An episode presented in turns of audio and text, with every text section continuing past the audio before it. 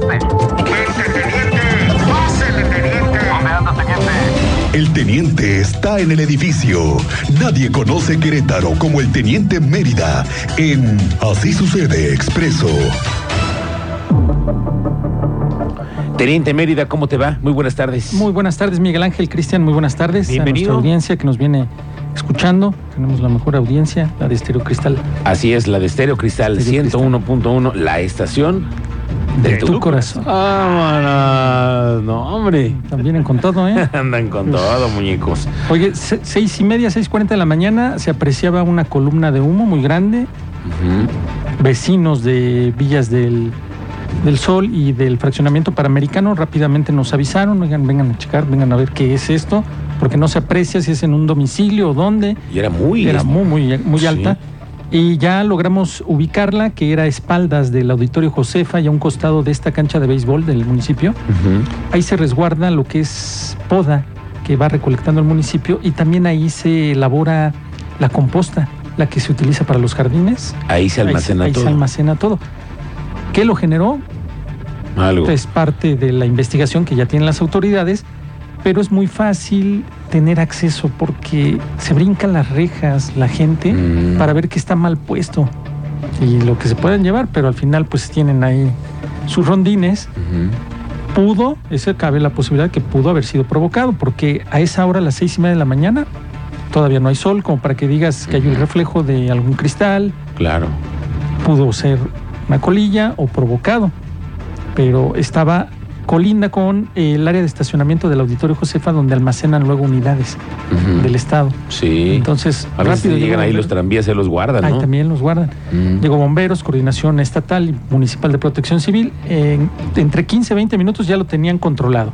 Ya con las máquinas de bomberos y las mismas pipas de servicios públicos municipales, pues empezaron ahí a, a sofocar. Hay que triturar, hay que remover para terminar de sofocar en su totalidad el incendio. Fue controlado.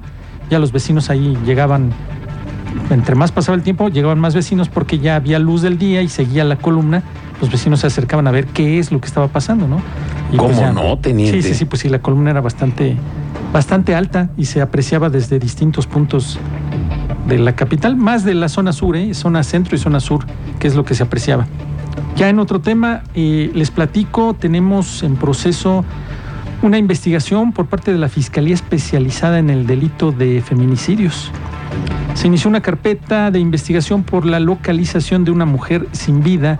Esto es en la comunidad de Amascala, municipio del Marqués, pero las características en las que fue localizada pues es, es parte de una investigación ya meticulosa. ¿Por qué? Porque fue en una zanja y en esa zanja eh, que hay montículo de tierra fue cubierto eh, parte del cuerpo. Pues casi en su totalidad, porque un miembro no alcanzaba, un miembro de su cuerpo no alcanzaba, no, no fue cubierto en su totalidad y eso fue lo que llamó la atención de los vecinos de la zona que dieron aviso al 911 y acudieron las autoridades, en este caso la Fiscalía especializada en el delito de feminicidios inició la carpeta y los protocolos de investigación con perspectiva de género se van a aplicar en el lugar del hallazgo y se trasladó el cuerpo al servicio médico forense. Esto fue hace un par de horas. Ahora hay que esperar eh, los resultados de la necropsia para conocer las causas de la muerte. No se conocen, únicamente los vecinos localizaron el cuerpo en, esa, de esa forma, o sea, el cuerpo no estaba totalmente cubierto con tierra. Un, un brazo, una mano era lo que se alcanzaba a apreciar y fue lo que alertó a las autoridades. Se tendrá que dar continuidad a esta investigación hasta esclarecer total, totalmente los hechos, que eso fue parte de lo que sucedió hace un par de horas en Amascala, municipio del Marqués. Ayer les dábamos parte de un robo con violencia de una camioneta en Santa Catarina, Santa Rosa Jauregui. Pues resulta que ya pudimos por ahí investigar más al respecto y resulta que un vehículo tipo Golf, Volkswagen, le cierra el paso al conductor de esta Toyota Tacoma, lo amagan con un arma de fuego, lo obligan a que baje de su unidad, le piden que deje el celular, lógico las llaves, y estos sujetos, este sujeto, el copiloto, aborda la Toyota Tacoma y el que lo acompañaba, el Volkswagen Golf, y huyen. por las inmediaciones de Santa Catarina. Ya la víctima, como pudo, pidió auxilio en la zona y realizó su llamada al número de emergencias. Ya acude la policía, comienza la investigación.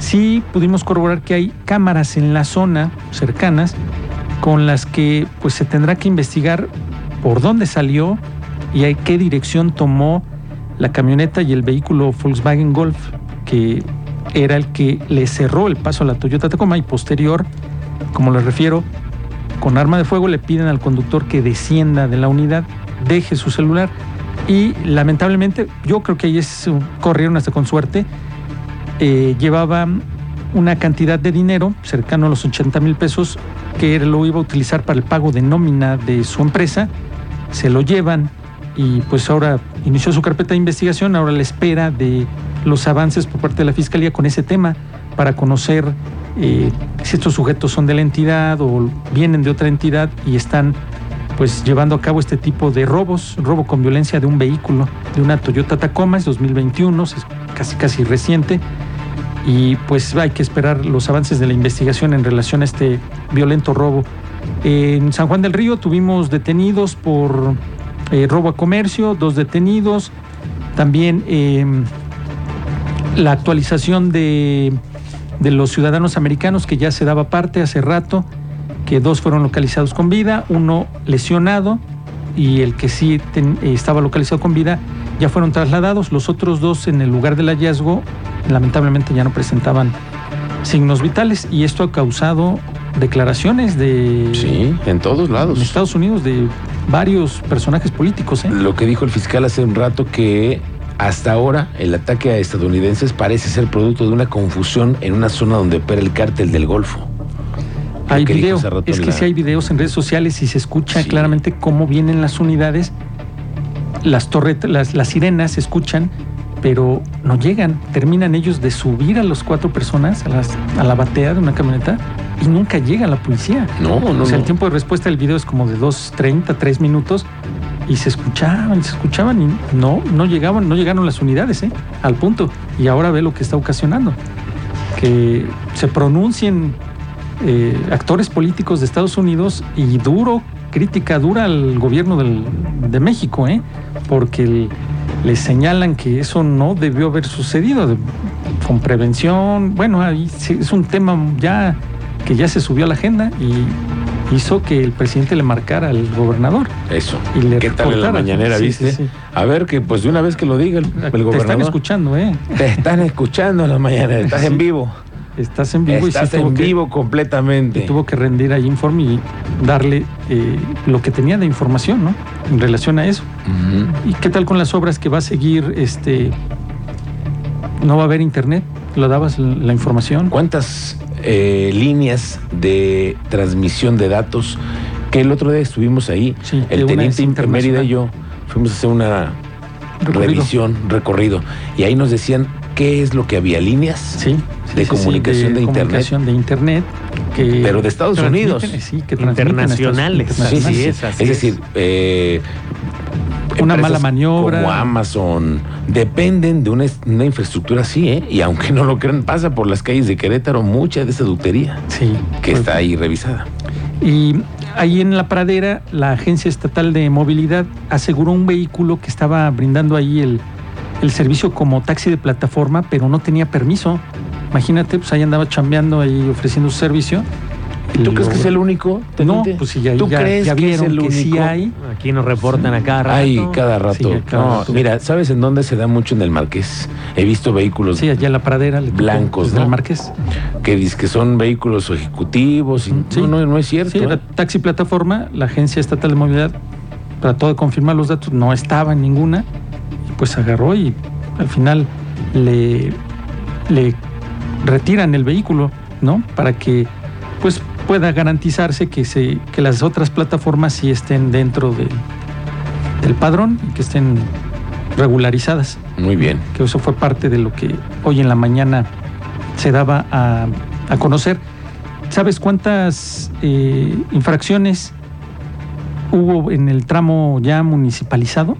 En el de la 57, ¿Recuerdas que estaban dando datos de de los datos del Junípero Serra que se habían señalado que eran... Entre 700 y 800, ¿no? Sí, Que eran. que se te hacen muchas o se te hacen pocas. Espérame, se- 700 y 800 eh, vehículos que habían rebasado los límites, no que habían sido multados, teniente. O sea, es el de, ese- eso detectó los, Clics de vida. los clics de vida. Ajá. 700 vehículos rebasaron.